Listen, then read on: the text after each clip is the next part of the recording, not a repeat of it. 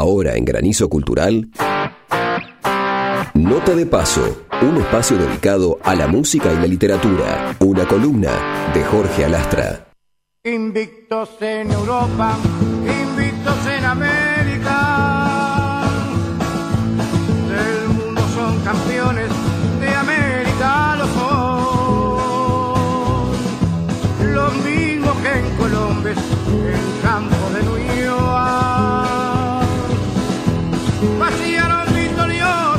El patrio pabellón.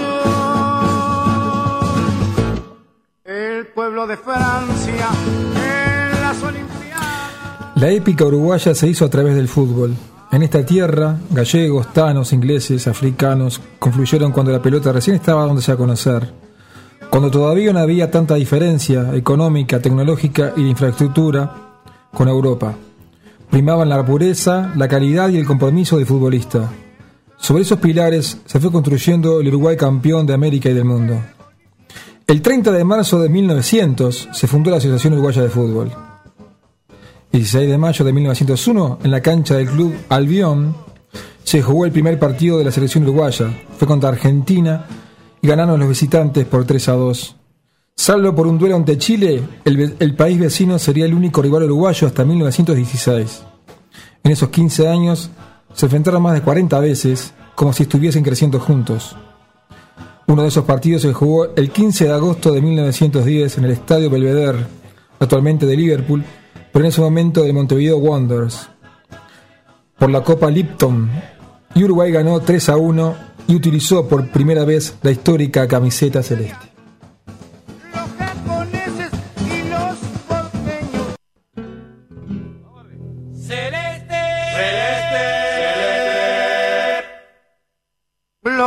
Malla que para dicha uruguaya el destino te eligió.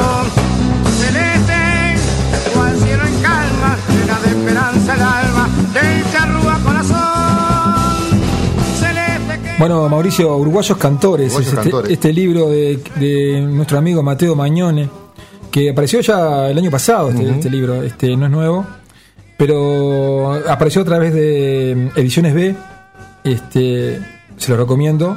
Y bueno, cuenta la historia del fútbol, la historia nuestra, La historia nuestra. nuestra historia en realidad. Recién, recién comentábamos, antes de empezar el programa, justamente este, hablando sobre este gran libro de, de Mateo, que eh, hay una frase de Jaime Rojas que creo que define eh, y se ajusta exactamente a, a la propuesta de Mateo, que es eh, el Uruguay, el fútbol metió a Uruguay a patadas en el mundo, ¿no? Es- es- engloba ese concepto que tenemos respecto al fútbol, ¿no? Totalmente. Y yo, y yo voy más allá. Creo, yo creo que el, el- yo creo que, que la impronta del fútbol eh, somos una, una república, es evidente. Hay una constitución. Ahora, yo creo que, que el, el- el fútbol es, es la raíz, la matriz de, de- de la esencia del uruguayo. La ley madre de La ley madre, yo creo que más allá de, la de lo histórico, yo recién le decía a Alexis, este, más allá de, nuestra nuestra gesta patriótica y el activismo y, y- y la guerra grande y todo lo que fue todo eso, yo pienso que el Uruguay en realidad comienza en esta fecha.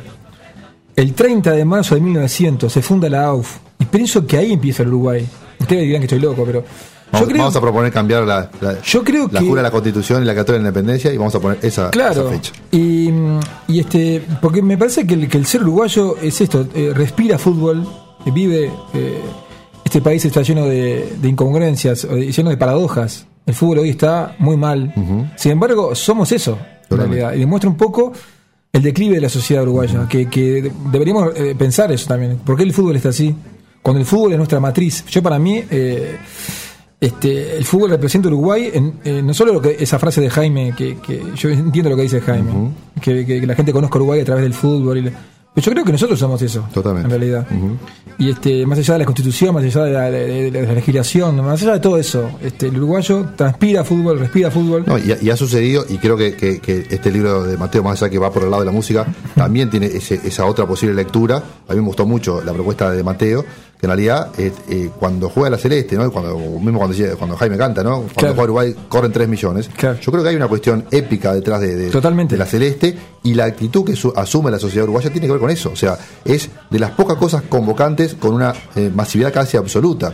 Yo este, a veces cuando hablo de estos temas eh, cuento el caso de este, digo, mi hermano, tengo un hermano mellizo. Ah, mire mucho- usted. Sí, mire usted. Puede, sí. puede venir él. Eh, sí, ahí no está. será, Sí, usted seguramente. no será esa, esa que dicen el hermano es mucho El mejor. hermano, que- mucho- pero escúcheme, no lo dejo venir porque me deja pegado. Seguramente lo haga Pero mucho mejor que yo. Eh, eh, es más, cuando me tome vacaciones voy a, voy a mandarlo a él. Eh, y con mi hermano pasa una cosa muy curiosa que siempre nos reímos de eso. Durante mucho tiempo él estaba algo ajeno al fútbol, ¿no? Pero toda esta última gesta de la selección, después de Sudáfrica y toda esta relevancia que el proceso Tavares le ha dado, lo convirtió en un fanático absoluto de la selección nacional, ¿no? De, de Uruguay, mira los, los partidos y los sigue, cosa que antes no hacía. Entonces me parece que es un buen ejemplo de entre casa para ilustrar no solamente lo que dice el libro, sino lo que usted está diciendo. ¿no? Claro, bueno, este, por supuesto, Mauricio. Y después, la, bueno, y, la, y la- una de las fechas cumbres es en abril de 1910, no tengo la fecha acá eh, precisa, pero en abril de 1910 se inventa la camiseta celeste, aunque usted no lo crea. eh, y a través de River, River Plate jugó con Alu- Alumni, eh, que era eh, supuestamente el mejor equipo que habían leído La Plata en ese momento, 1910. Usted imagínese, éramos dos pueblos que, que nos enfrentábamos, pues no había otro, otro había- fútbol. no había otro O fútbol, sea, exactamente. era ar- argentinos y uruguayos. En ese partido amistoso, Alumni, River Plate, Alumni tenía la camiseta eh, parecida a la de River. Entonces River se la cambia y se pone una celeste. Y le gana a Alumni, que era imposible que así Sí, sí, sí, era como é- épico. Entonces esa camiseta formó parte de una... ¡Wow! Guambia, hay, que, hay que usar esa camiseta porque da suerte. Fue una especie de primer maracanazo, digamos. Fue un primer maracanazo, era como que fuera el Barcelona de la época, el. Alumni, y viene a jugar contra River Plate uruguayo, le ganamos 2 a 1. Y, este, y, y- y esa camiseta forma Vio, parte... vio que acaba de decir, le ganamos. O sea, no le ganaron, le ganamos. Le ganamos. O sea, porque ya estábamos Y, ya- integrados. y, y mire el nombre de River Plate, ¿no? Sí, O sea, sí, ya Sí, sí. los alumni, o sea, ya, ya lo- lo- lo- los, los nombres eran este era el, el- el comienzo de todo esto, ¿no? Totalmente. Y bueno, este mm, bueno, vamos a, a- a retomar el libro de, de- de- de Mateo. Mateo este, hace toda una cronología de los hechos desde el comienzo mismo. De, porque este, este libro habla de la música, o sea, de la música, de la música popular eh, que tiene que ver con el fútbol, o sea, los himnos y esto que estamos escuchando, Invitos en Europa, Invitos en América, es una una cosa muy curiosa. Es el pedido de un murguista, Pepino, Ministeri, Ministeri.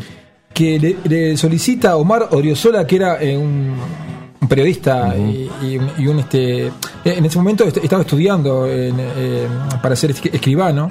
El tipo iba a ser escribano. Fíjese de los mundos, ¿no? Sí, un, sí, escribano un escribano. y un murguista. Pepino, que es, es el inventor de un poco de la murga, Sí, porque fue el que introdujo Verdad. la batería de la murga, o sea, el bombo, el platillo redoblante, o sea, el tambor, o sea, o redoblante, eh, fue Pepino. Este, los patos cabreros. Los patos cabreros. Y bueno, los patos cabreros, eh, o sea, este director Pepino le, le dice, che, ¿por qué no me haces una, una, una, una canción para, para la selección?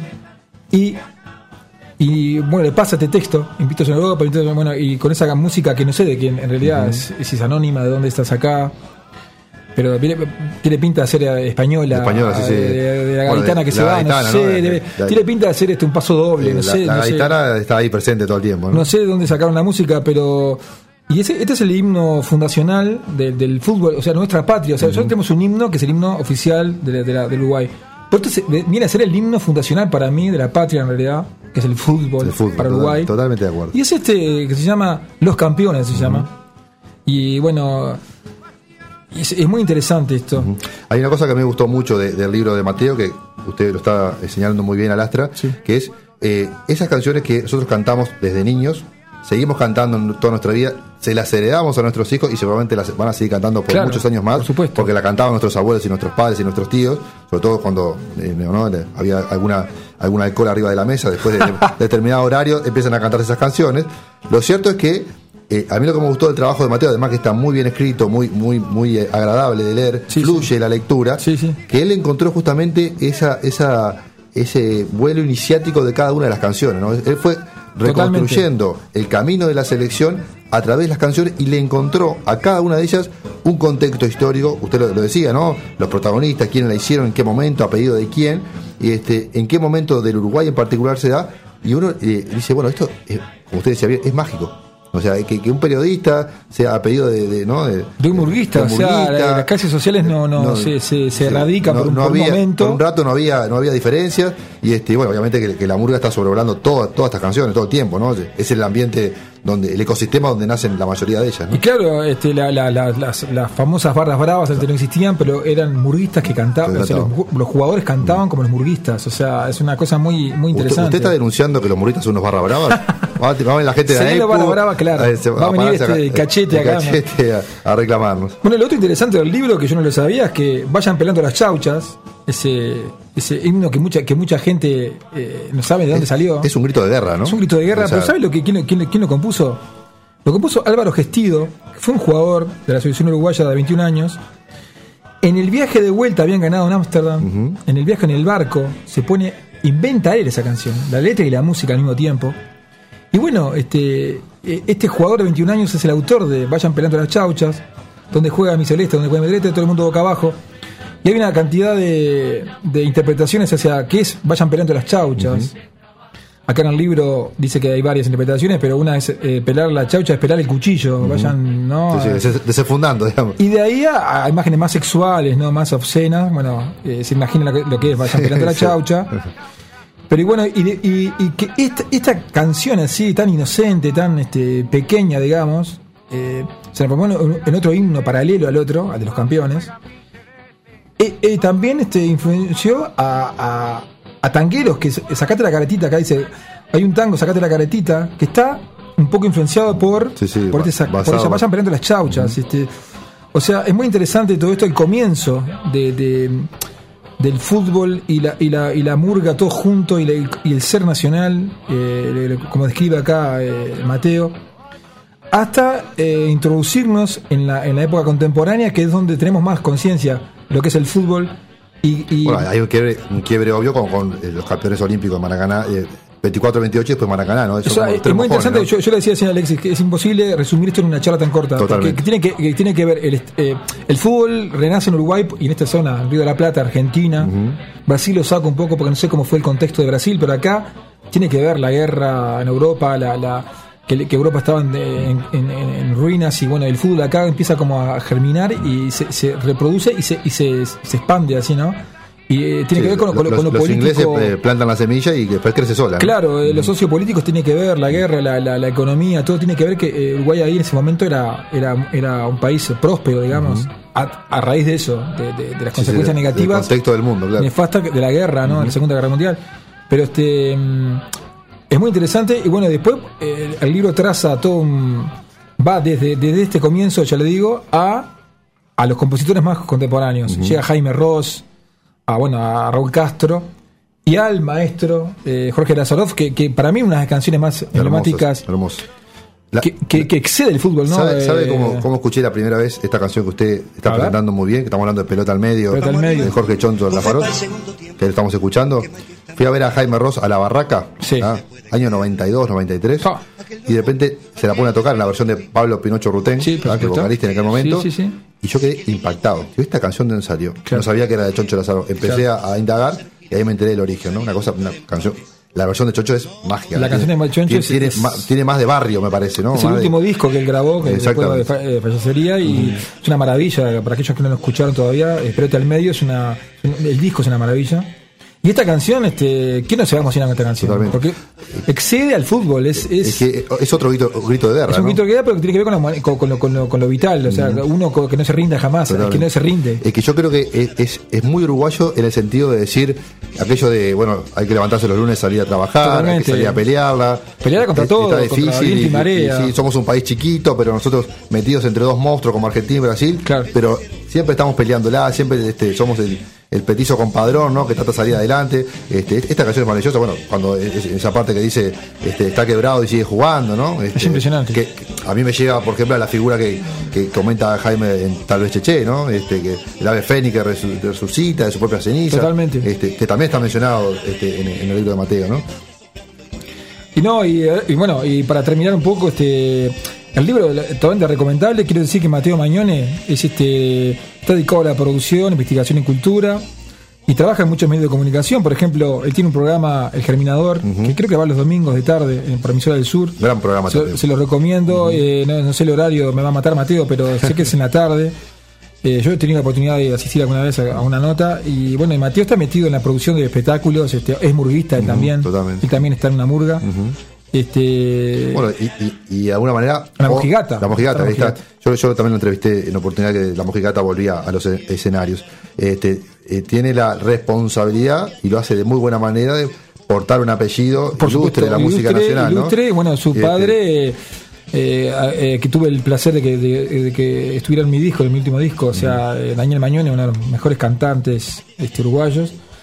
Y bueno, Mateo está en ese, en ese rubro de la murga, eh, produciendo y espectáculos, este, y escribiendo libros como este, eh, que recomendable, Ediciones B, vuelvo a repetir, que vayan a comprarlo. Y bueno, este, es- el fútbol es esto, ya reitero para cerrar, este, es nuestro ser. Más allá de la constitución, me van a matar, pero que estoy diciendo, pero creo que el, el uruguayo no, no, no- creo que no le importa mucho la historia del Uruguay. Totalmente. Pero- Que- pero la historia del fútbol sí. La historia del fútbol sí. Y, y- Es que usted dice Batalla de las Piedras y el Nadie 80% no sabe. sabe cuándo fue, ni cómo fue, en qué contexto. Ahora Claro, usted dice Maracaná. Maracaná, sabe, mire. Uruguayo campeón. Bueno, ni que hablar, Sudáfrica 2010. o Pero sea, por supuesto, y, ese tipo y de como cosas. usted decía, este, cuando, cuando juega Uruguay, como dice la canción de Jaime, para todo, se para todo Y corre 3 millones. y, y bueno, y se para el mundo y nosotros vamos atrás de la pelota, o sea, eso es, es así. Y esperemos que cambie el fútbol uruguayo para bien, o sea, que todas estas generaciones jóvenes que están haciendo este- esta movida. eh, Sí, sí, yo bueno. tuve la oportunidad de conocer a, a Lucas, este muchacho de, de- este, que está al frente de, esta- de este movimiento de jugadores, movimiento. que es poeta. Me pareció un tipo fantástico, que, que- que- que además es un tipo con una cabeza muy, muy importante, así muy interesante. Y bueno, esperemos que cambie la, la para bien, para porque el fútbol no puede ser que estemos también en la selección a nivel mundial. El, y, otro, el otro día y se, acá no. se quebró un jugador y tuvieron media hora para que hiciera una es vergonzoso todo esto. Entonces, que, ojalá que esto cambie para bien, para porque la- pero, no pero estar así. y esto es una opinión personal, A ver. seguramente usted va a compartir, que cambie el funcionamiento, el orden, la gestión. Por supuesto. Pero esto que, que rescata de alguna manera Mateo en su libro, que se mantenga, ¿no? Esa esencia de este de ser, de ser- La de- pasión y la- la pasión, la y- entrega, y- la famosa garra charrúa, famosa ¿no? garra charrúa Este, y- salir a pelear este, a- las difíciles que nos gustan, ¿no? Claro. Siempre decimos en, fútbol que a Uruguay las fáciles a veces se le complica, pero las que nos gusta, Claro. jugar contra Brasil, contra Argentina, Claro. definición. Ahora después de mucho tiempo, de varios periodos de eliminatorias, por primera vez clasificamos en forma directa y se van a jugar en unos días los repechajes y los miramos tomando mate frente a la televisión. vio la última, ¿no? A ver, cuénteme. La de Guerrero. Ah, bueno, Pablo ahí Guerrero. estaba, sí, exactamente. Se pudrió todo. Se pudrió todo, exactamente. En Perú. Este,